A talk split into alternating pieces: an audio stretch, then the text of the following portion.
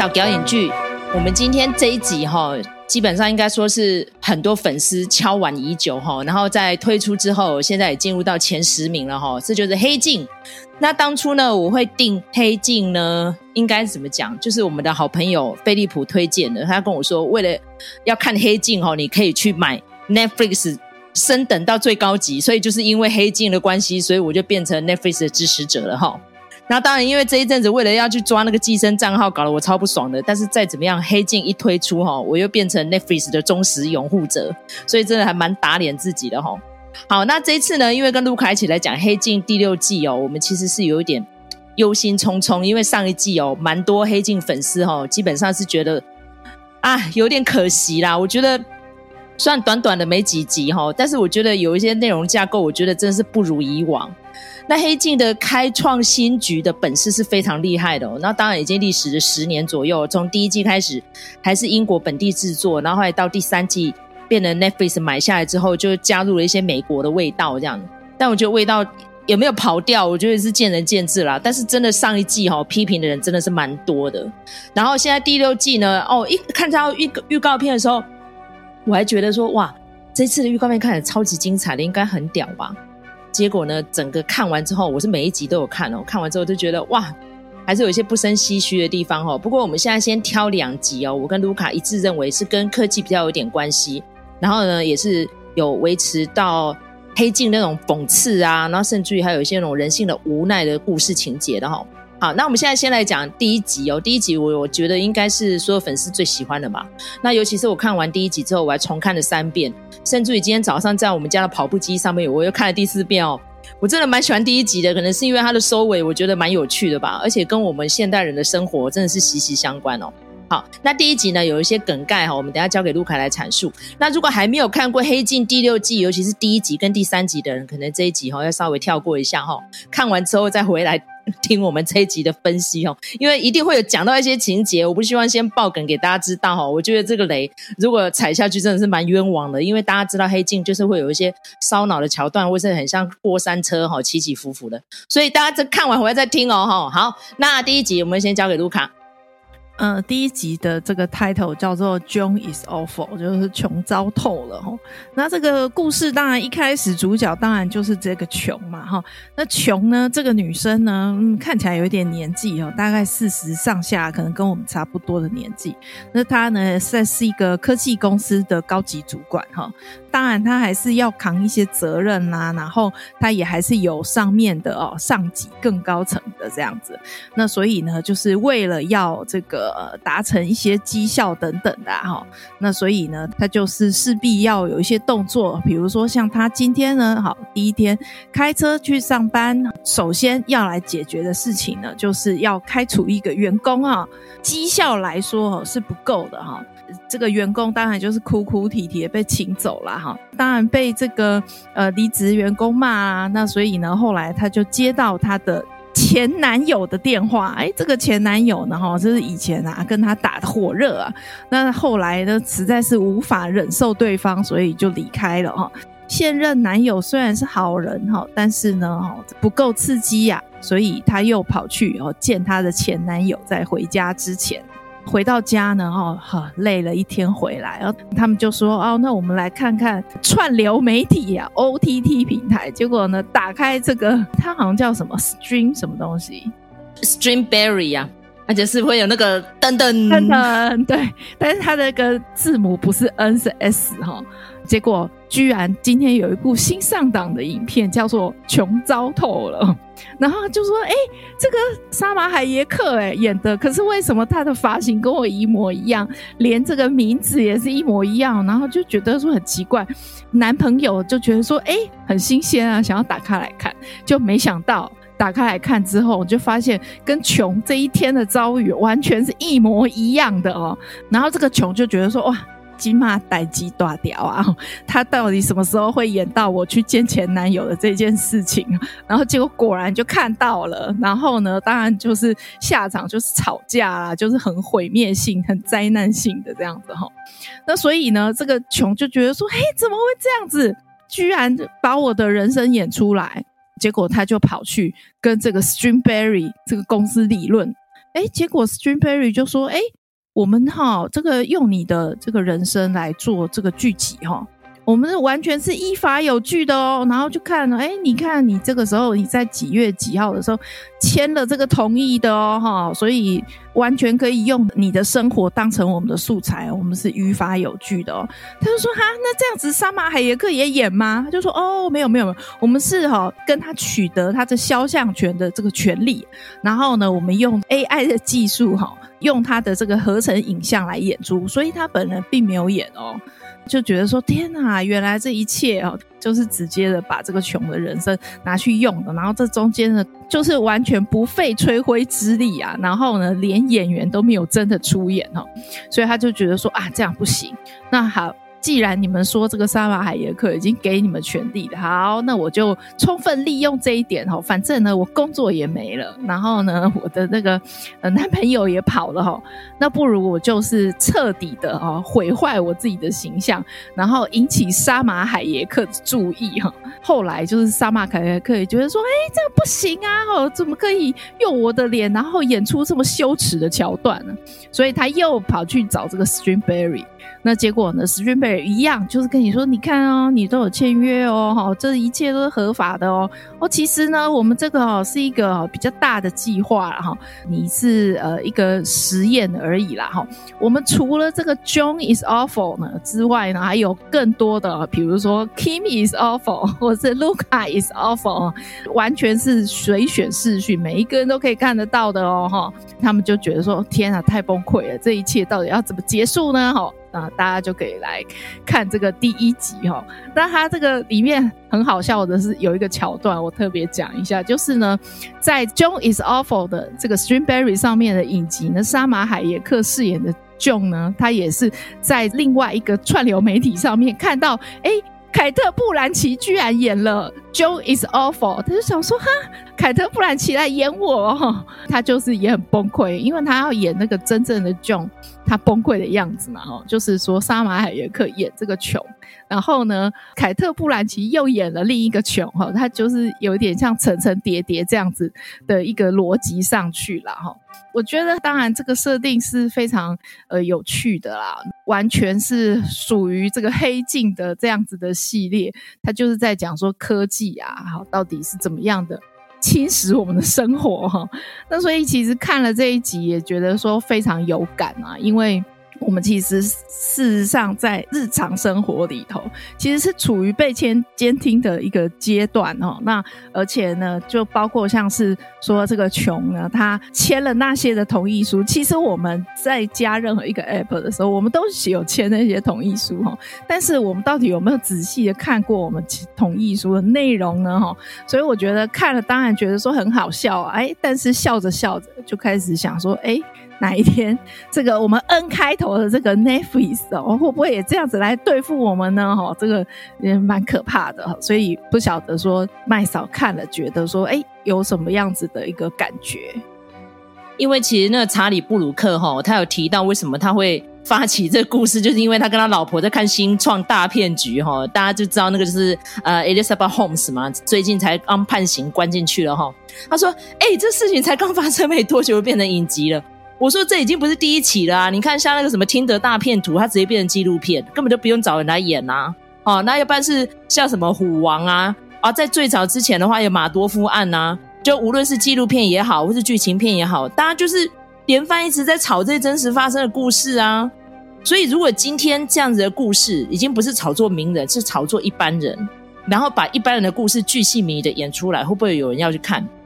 然后我看这个影集的时候，我真的是他妈的毛骨悚然呢、因为我前一阵子我才跟朋友说，我家里面装满了这些，因为我只要喊了 OK 叉叉这样子，然后呢，我的语音助理就会回应我了，因为我的手机就是那个系统的，所以呢，有可能我跟朋友在聊天，或者我在讲什么电话，结果呢，这些无远佛界的耳朵们就听到我的喜好是什么，或是我正在谈论什么，然后呢，他就推播给我了，所以我马上只要点开，呃，比如说像是浏览平台，哦，例如说是。呃，搜寻或者是说，哎，影音平台，它就跑出可能我会想看的东西，或是 email 就直接寄给我了。所以基本上我们每个人就是赤裸裸的呈现在这些媒体面前，无论有没有倒霉到被拍成一个嗯，像是《楚门世界》那样的剧，或者是说直接把我的喜好整个封闭起来，让我无从选择？哦，我觉得这都是非常恐怖的事情哦。所以我看完这个《Joan is Offer》之后，我就想起来第一季其中有一集叫做《一千五百万点》，哦，是 Daniel Kaluuya 演的哦。卢卡应该对那个也有点印象，他就是一直在骑那个飞轮车，然后就是在拼拼拼拼点数，你才能够逃脱那个鸟笼。然后那个鸟笼有多恐怖呢？就是非常非常小的一个房间，然后全部都是大荧幕，然后那个荧幕上面就是不停的在呃推播你一些。影音刺激，比如说一些比赛节目啦，哈，或者是这种色情影片呐，或者说一些搞笑北蓝超无脑的戏呀，这样啊，你就生活在那种地方，哎，我觉得哇，那集真的，我看完之后噩梦连连。我觉得真的，我们未来就是被这些荧幕们给包围了，真的是一九八四的世界就是这样子哈。所以呢，我看完这个《John is Offer》之后。当然了，里面有很多很搞笑的环节啦，比如说 像刚刚讲的凯特·布兰奇，然后他做了一件非常恶心的事情哦，这个保留给大家去看哦。我觉得说，哎，如果今天我被逼到这样程度，有我可能也会这样子做，在不伤害别人的情况之下，我干脆就摧毁我自己的形象，好，反正你们爱看嘛，爱看我就让你伤色心到极点哈，就像是黑镜，我们大家都很喜欢的第一集，就是首相为了救公主，他可以做到怎样的牺牲哈，所以。好，我觉得第一集真的是非常黑镜，就是猎奇到极点哦。呃，卢卡应该也蛮喜欢这一集的吧？尤其是你生活周遭有没有遇到这样的问题？就是你觉得你的喜好好像被人家剥夺，是被人家操弄的。尤其是之前我们看了蛮多 Netflix 上面的影集，都有探讨这一点啊。比如说我们的投票意向，我们买东西的喜好，我们的生活方式，甚至于呢，我们个人的选择，全部都被剥夺了。我不知道你有没有这样的感觉呢？我觉得哦，讲到这个隐私权这个议题的时候啊，我觉得嗯，可能亚洲因为嗯，可能国情或者是什么样子的关系嘛，大家好像都蛮不在乎的。那我们其实现在办案什么的也非常呃仰赖哦监视器这件事情。那其实这件事情在国外的社会是有讨论的哈。那我之前就有看过一个纪录片啊，就觉得说，哎。嗯，这中间到底权衡的是什么哈？我觉得大家也可以来想想看自己，呃，会怎么选择。他其实那个纪录片就在讲说，这个有一个美国的小镇啊，哈，那他们就觉得说，哎，为了要这个杜绝犯罪啊，所以他们就决定要架设这个监视系统，而这个监视系统呢，是直接连线到这个呃当地的警察单位的哈。那当然这个事情。在我们这边看好像蛮稀松平常，可是呢，在他们那边呢是觉得说这个对于呃每一个人的隐私权是莫大的侵犯哦，所以他当然就是有一些讨论啦哈。那但是结果呢，就是这一些小呃小镇上面的人，他们是决定就是说让渡他们的自由，他们觉得安全比自由更重要哈。那另外一个例子呢，就是。我另外看了一个纪录片，就是在讲说手机监听的事情啊。我不晓得大家有没有这个感觉啦，就是说，哎，好像你跟这个身边的同事也好，或者是朋友也好，讨论什么话题，哎，结果没想到这个 Facebook 直接就推播你了哈，他也不是去抓你的什么搜寻记录啊哈，他就直接推播你了。然后你想说，哎，他难道有监听我吗？哈，那事实上监听这件事情是的确有产生的哈，他们那个团。对，呃，也是欧洲的啦。哈，后来啊，他们好像就是变成说，国会开会的时候呢，他们的手机要保管在某个地方，不能带进会场的哈。那同样的事情，我其实也有听有一些在做社运的，或者是之前香港反送中的人，他们也是这样子的哦，就是说他们在开一些重要会议的时候，基本上手机就会放在听不到他们在会议里头的内容的地方。哦，那甚至可能就是连这个手机讯号都要把它屏蔽起来哦，那避免被追踪哦。所以我觉得这个其实说起来就是蛮恐怖的。那我觉得像这个《John is Awful》这个戏呢，它就是很呃非常有力的呈现给你，就是说，哎，我们都很喜欢讲说，哦，如果我们行得正坐得直，就不派这个监视器拍啊。可是有的时候，他把你的生活哈变成他牟利的工具，或者是把你的喜好当成是这个推播给你的一些资料，这个时候呢，你就不能说你行得正坐得直啊。有的时候不是说要让你呃，就是看你有没有犯罪，而是呢，整个操控你的生活各方面。面哈。那在背后呢，其实有非常庞大的商业利益，所以我觉得这个事情是大家可能要呃要去注意的。可是虽然这样子讲啊，但因为但是因为我们有看黑镜的人，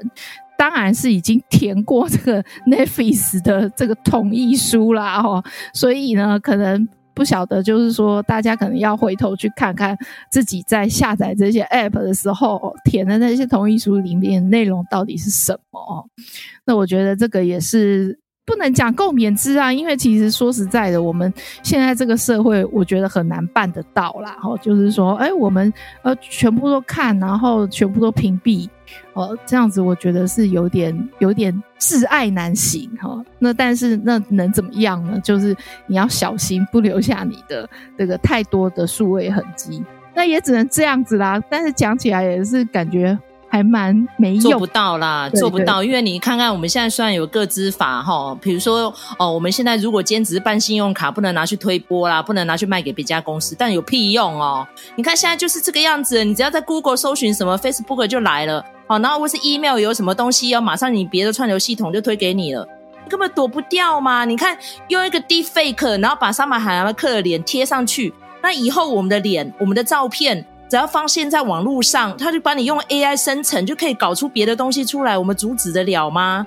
而且一旦推出去，你根本就收不回来了。所以我觉得真的是非常的恐怖又变态哦，其实是细思极恐哦。你看，像那个里面的律师，他怎么跟那个主角讲的？哦，那个这主角也蛮有意思的哦，他是 Annie Murphy 哦，因为他演的那个富家穷路，我有看哦，他就是演那个富家小姐，就是我讲的那超无脑的哦，每天过得。那非常的纸醉金迷，后来没想到有一天他老爸生意倒了，就全家只有搬去一个 Shit Creek，好屎街，那个英文翻译就是这个样子哦。直译的话，他那个戏基本上呢，我觉得可能就是因为这次选角选他进来，又让我想到里面的各种情节，就是现在我们这些社群媒体，让我们的生活全多路，我们的喜好也是全部都被收集完了。一旦给他们收集了，你撤得回来吗？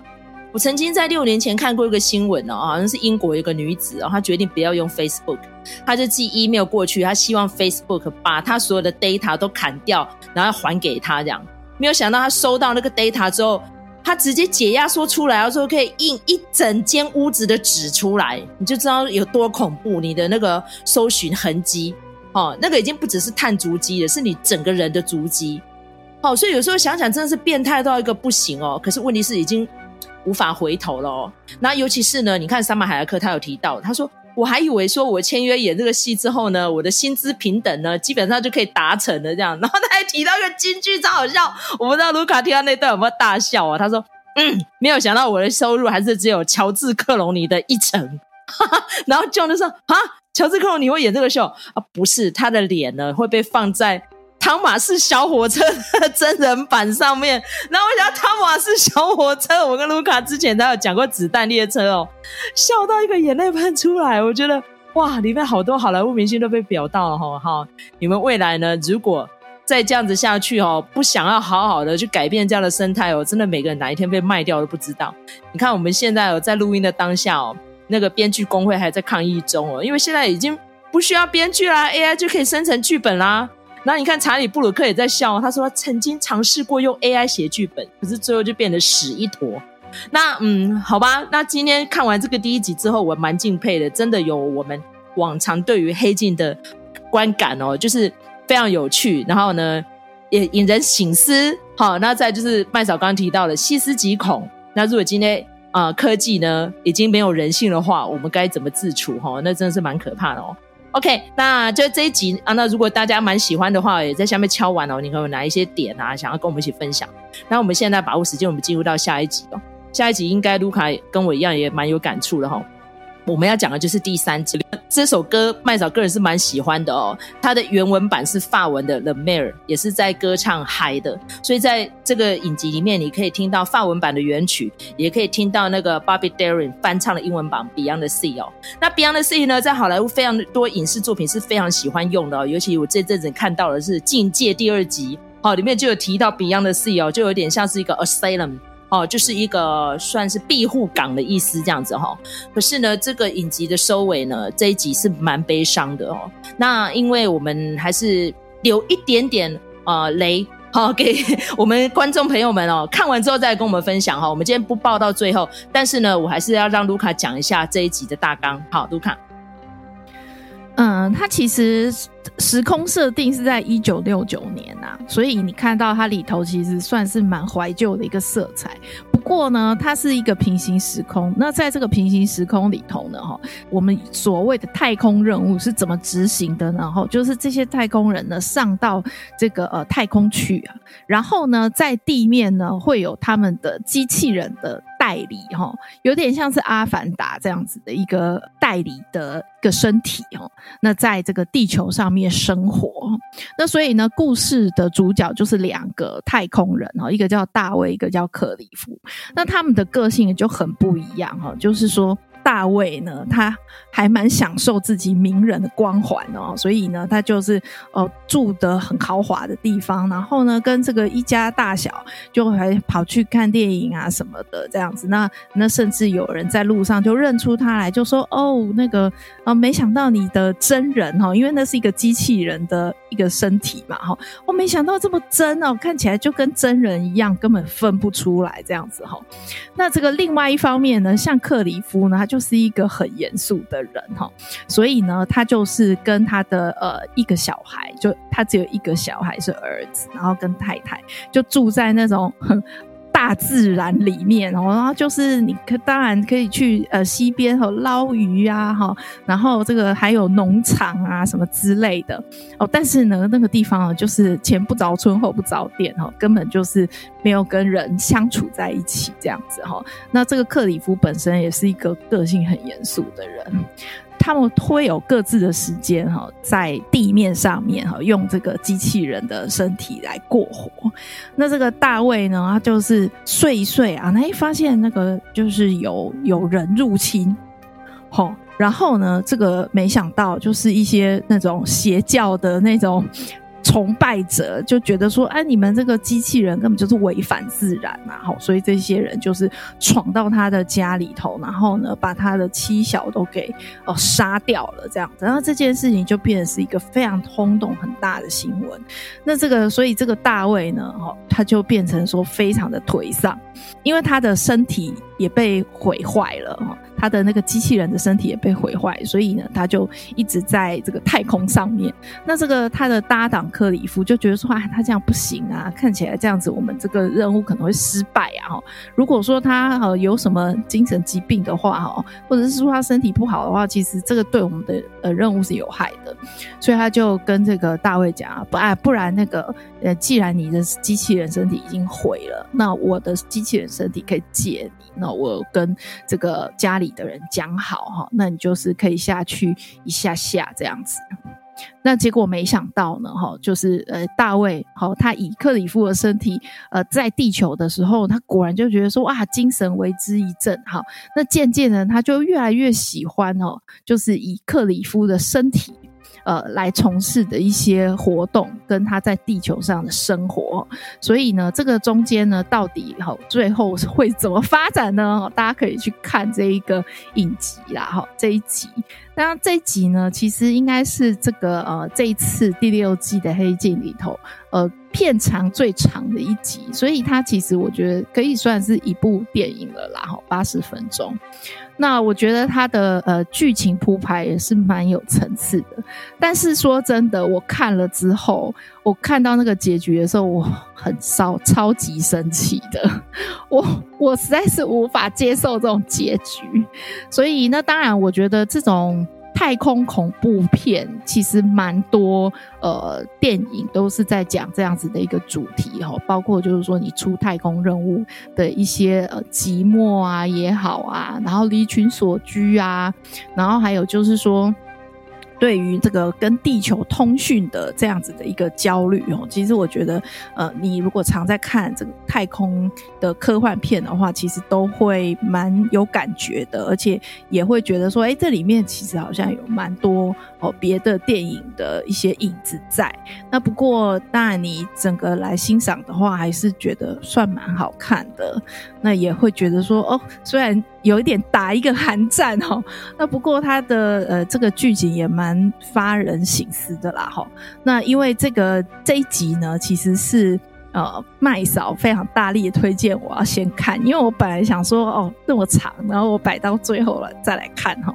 那但是呢，因为他的推荐，所以我就是呃比较早打开来看，我都不晓得说麦嫂觉得说，哎，这部呃这一集有什么很值得推荐的点吗？你刚刚已经提到。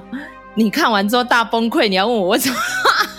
有什么值得？我是觉得说第一点啊，因为真的这一季哈里面跟科技比较有关系的，真的就只有这一集跟我们前面讲的那个 June is awful，尤其这一集的结尾哦，因为我们其实已经有暴雷提醒了，我们还是要骂一下好了。我觉得那个结尾我好伤心哦，我本来一直以为说，那既然借了他的载体之后，是不是有可能他就在诶、哎、太空舱上面直接把本尊给宰，因为他把他骗去舱外嘛。骗去舱外操作，你不觉得骗去舱外操作这一段就很爱《二零零一太空漫游》吗？完全是啊，对啊，《二零零一太空漫游》这一段给卢卡讲一下，因为这是你的爱片。好，那这个接下来就是要暴雷提醒了哈，因为呢，后来我们就讲说，呃，这个其实大卫啊，他以克里夫的身体在地球上面呢做了一些事情，那后来他就觉得说，哎，他。好像爱上了克里夫的老婆，那这件事情被这个克里夫发现，那他当然就是会觉得说很嫉妒，然后很气呀，哈。您到底发展到什么阶段呐？什么的哦，然后就会觉得说，我这样子是给你一个方便，给你一个好处，结果你居然这样恩将仇报哦，所以就很生气。那他们，但是当然他们的这个任务还是要继续啊齁。所以呢，他们在这个如果在舱外作业的话，身体上面很多东西都是要拿掉。那那个也是在一个隔绝的环境嘛。那我觉得，呃，常看太空科幻片的人大概就知道。太空最可怕的事情就是你叫也没有，尖叫也没有人会回应你哦。这个应该是 A 脸就是异形的。呃，这个系列最有名的一句话了哈，从这个二零零一太空漫游看了那么多片子哦，其实很多都有这种的，就是说你在舱外作业的时候，非常有可能啊被当成这个太空垃圾，然后就在外面漂流。尤其是这个克里夫，他出去修，然后要回来的时候，哎，结果本来应该要开门，因为守门的人是大卫嘛哈，本来应该要开门的大卫居然。不知道人跑到哪里去哦，然后那个时候你就会觉得说，哇，完了，他是不是要把他关在外面？然后到最后就像太空垃圾一样越飘越远，越远哈。然后结果还好没有，可是你进来舱里的时候呢，就更恐怖了，因为那个两个人对峙的那个气氛哦，那个真的是很可怕。所以我觉得这个骗子就是。因为那个刚才麦嫂有讲到那个片尾，就是让人很崩溃。尤其是像我这种我不喜欢看坏人的，也不喜欢看凶杀的，然后也不喜欢看这个悲剧的哦。哇，我看了真的是哦，你就直接讲了，要不然我们这悬念如果不说，可能听众会觉得。到底是怎样？好好好，那我们就是爆，我们就爆超级大雷，噔噔，好，OK，爆了。对，对，好，有一些评论就有在讲啊，就是说呢，他们以为说哦，这个他们在舱内哦就会有发生一些打斗啊、争执啊什么的哈，因为两个人已经那个非常。看不顺眼了，对不对？然后呢，那结果没有哈，就像我们刚才讲的，还还以为他要把这个克里夫关在外面，结果没有。但是呢，他心里想的是更可怕的事情。他呢，到最后呢，就用了克这个大卫，就用了克里夫的身体，然后跑回地球去，然后呢，把他的老婆跟儿子都杀掉了哦。所以这个克里夫。就是他觉得说，哎，矛头不对，那他就回去，呃，用这个回去地球，用他的身体。结果他一醒来的时候呢，他全身就已经沾满了血了。然后呢，整栋这个原本很漂亮的宅邸，就是都是充满着血哦，到处都是血流成河这样子。然后我说实在，我那个时候看的时候，我就觉得说，我超崩溃的，为什么会做这种事情？然后我就想说，哎，可是问题是你人在，就是大卫他人在太空，他难道都不用负任何的刑责吗？我觉得真的是太可怕了。然后他就他怎么说的？他就跟克里夫说。这样子你可以理解了吧？哈，那你之前都说哦，我可以理解你的，你根本不能，你根本不能理解我的心情，我的心情就是这么糟哈，因为我的一家人全部都被杀掉了，然后唯有你也到这样子的程度，你才可以理解我的感觉。但我觉得这个也太那个了吧！我我其实从头到尾都非常不喜欢大卫这个角色。因为我就讲了，他在地球的时候就是很意气风发，然后呢，他中间有一段就是他试图跟这个克里夫的老婆调情，我就觉得那个手法跟他跟老婆调情的时候一模一样啊，那我就觉得说，哎，你是不是就是我们现在很流行？也不是流行啊，就是说 Me Too 的案件很多。我觉得你只是想要找一个泄欲的工具，你也不是真的爱那个克里夫的老婆啊。所以我觉得这一切都对我来说都不不能接受。而且他打破了克里夫的人设，就是说克里夫他就是他就是觉得说他不想要呃。就是他就要离群索居，他不想要抛头露面，然后最好都没有人找得到他，这样是最好的，因为他的个性就是这样。然后呢，这个呃大卫他用克里夫的身体的时候，就到处的哦这样招摇过市。我真的觉得，呃，为什么人家会一开始的时候人家会找上他？那就是因为他的目标太明显了啊，到处趴趴走啊。那我觉得你不能。杜绝这些神经病嘛，哈。那但是问题是说你，你要自己哦，这个想清楚啊。那我觉得他这样子，而且他的妻小是被暴徒杀掉的，欸，但他自自己居然变成暴徒去杀那个克里夫的妻小，我觉得这个我完全不能接受。而且我在想说，到底有什么法律可以？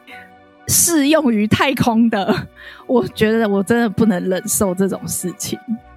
其实这个基本上还是可以直接归咎到他身上，因为再怎样是他操作的嘛。可是我很难接受的是说，你今天就是像刚卢卡讲的，你知道这个全家为人所害那样子的痛，结果你没想到你要把这个痛加注在你的伙伴身上。你跟他再怎么样也是相处了很久，尤其是人家当初也好心把他的载体借给你用，诶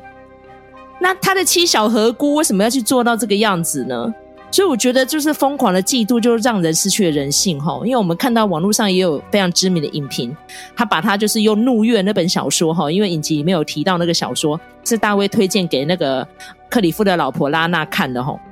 那个小说就有点像是之前我跟卢卡看过那个迈特戴蒙跟朱迪佛斯特那部电影《极乐世界》哦，就是在讲说未来的太空世界呢，资源分配不公，然后在月球这个殖民地上面哈，就是因为资源越来越少的关系，所以呢，在月球上面就发起了一个反叛行动这样子哈。那其实这样的故事呢，一再的翻拍哈，我觉得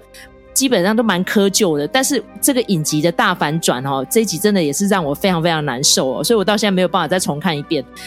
为什么要做这样的选择？这个大卫已经没人性到这种程度了吗？那尤其是你看，他可以幻想出来哦，他好友的老婆的裸体样。那我当然知道他愤怒会蒙蔽了人性，但是问题是，你这样子根本就是故意的嘛？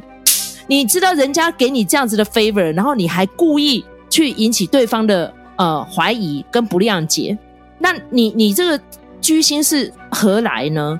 但是我觉得这个演员 Aaron Paul 真的很会演戏哦，因为他当初是演《绝命毒师》出来的嘛，哈，他从呃整个那个性格转换就蛮蛮有像看那个吴宇森的变脸的感觉哈。然后一开始是很落寞的，然后接受好友的老婆的安慰，然后还带着他去城里面买颜料啊什么点点点，然后回来呢在写生作画的时候都还蛮恬静自然的。后来最后这个。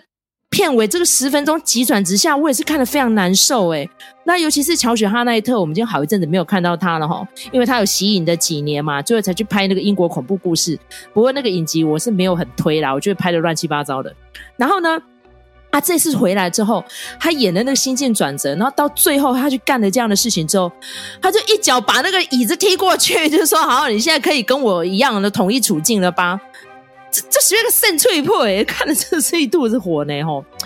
哎，所以这种义愤填膺的感觉，应该蛮多人看完之后都有这样的感触吧？好，那所以卢卡，你推不推这一集？我觉得啊，大家心脏大颗一点就可以看啊。然后我我觉得的那个，如果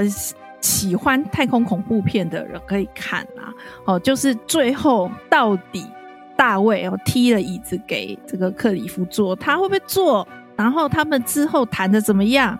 我其实我自己的想象是这样子的，就是说他们就是乱杀一通，然后两个人都死了这样子。我想到的就是这样子，因为啊，我也觉得是。太空恐怖片都是这样子。那但是他并没有演出来，他就是让你留一个悬念，想说，哎，那到底？他们还会不会继续 这个任务呢？哈，他们的任务是不是很重要呢？哈，这个就是让大家自己去想象。那那个我可以再补充一下，就是呃，这里头其实出现蛮多本科幻小说的哈。显然哦，虽然说是平行时空，诶，但是呢，哈，该出的这些重要的作品也是都有出了在平行时空里头。他一开始的时候，他除了怒月这一本之外，他还有一开始有一。一本是图案人，这个是呃华氏四百五十一度的作者，呃雷布莱伯利写的哈。那它其实是一个短篇故事集，那它里面就有一个，其中有一个就是说呢，老公哦出去工作还是什么的哦，他他想要远离家里还是怎么样，然后就有一个机器人的呃。代理人哦，让他这个顾家这样子，就没想到这个机器人居然爱上他的老婆哦，所以我觉得哎，这个也是 完全都有在里头埋了一些科幻的梗啊哈。那当然，我觉得其实像这种恐怖的、杀人的，或者是说幽闭空间这种。戏都很多啦，那我觉得如果大家喜欢这种戏的话，也还是可以看这一部。那而且它八十分钟而已嘛，就是如果说我们以电影的标准来看的话，它算是相对比较轻薄短小的篇幅哈。那如果就是心脏大颗的人可以看。好，那这些 哎推荐的补充教材，我们会放连结在那个。啊、我们下面的留言上面哈，好，那这整看完之后呢，再加上其他几集哈，大家可以各自去看一下啦哈。有的是呃悬疑烧脑的啊，那个剧情中又有剧情哦，那再就是哎，可能有那种古早的传说哈，就直接实践的那种哈，所以。另外三集大家去看一下哈，然后评语如何呢？再请大家在下面给我们留言哦。好，那作为节目的尾声呢，我用短短时间跟大家推一下哦。麦嫂来刚进去戏院里面看完这部动画片哦，因为已经有太多人推荐了。虽然说哈，我还没有看过漫画书，但是我真的对这漫画书会很有兴趣哦。这就是什么呢？蓝色巨星真的是非常的好看哦。所以如果我们听到这一集的朋友哈，想要让麦嫂讲一下蓝色巨星的话，请敲完留言。我觉得大家先去看完之后才知道为什么我这这么喜欢这部作品哦，因为是听到蛮多前辈啊都很推哦，就是它里面的音乐啊，然后它的运镜啊，然后它的构图都非常非常的完美哦，真是呃应该说是无论你喜不喜欢爵士乐，都会很热爱这部作品。当然，但是呢，他的作品呢，应该说就是。有点 cliche 啊，就有点像是灌篮高手的感觉，就是我一定要成功，我一定要做世界第一这样子。但是问题是，因为音乐实在是太棒了，然后主角太热血了，所以让你忘记了这个故事好像有点扁平这样子。但是真的看起来非常的爽快哈。蓝色巨星很大腿哈，今天非常开心跟卢卡来跟大家分析哈《黑镜》最新一季哦的第一集跟第三集，然后如果对其他几集或者说对麦嫂刚刚推的蓝色巨星啊、有一些呃感想的话呢，也请你在各大收听平台给我们留言，或是给我们五星评价，好，五星评价一定要给哦，或是给我们个小小的粮草，鼓励我们继续创作下去。我们下次再见喽，拜拜，拜拜。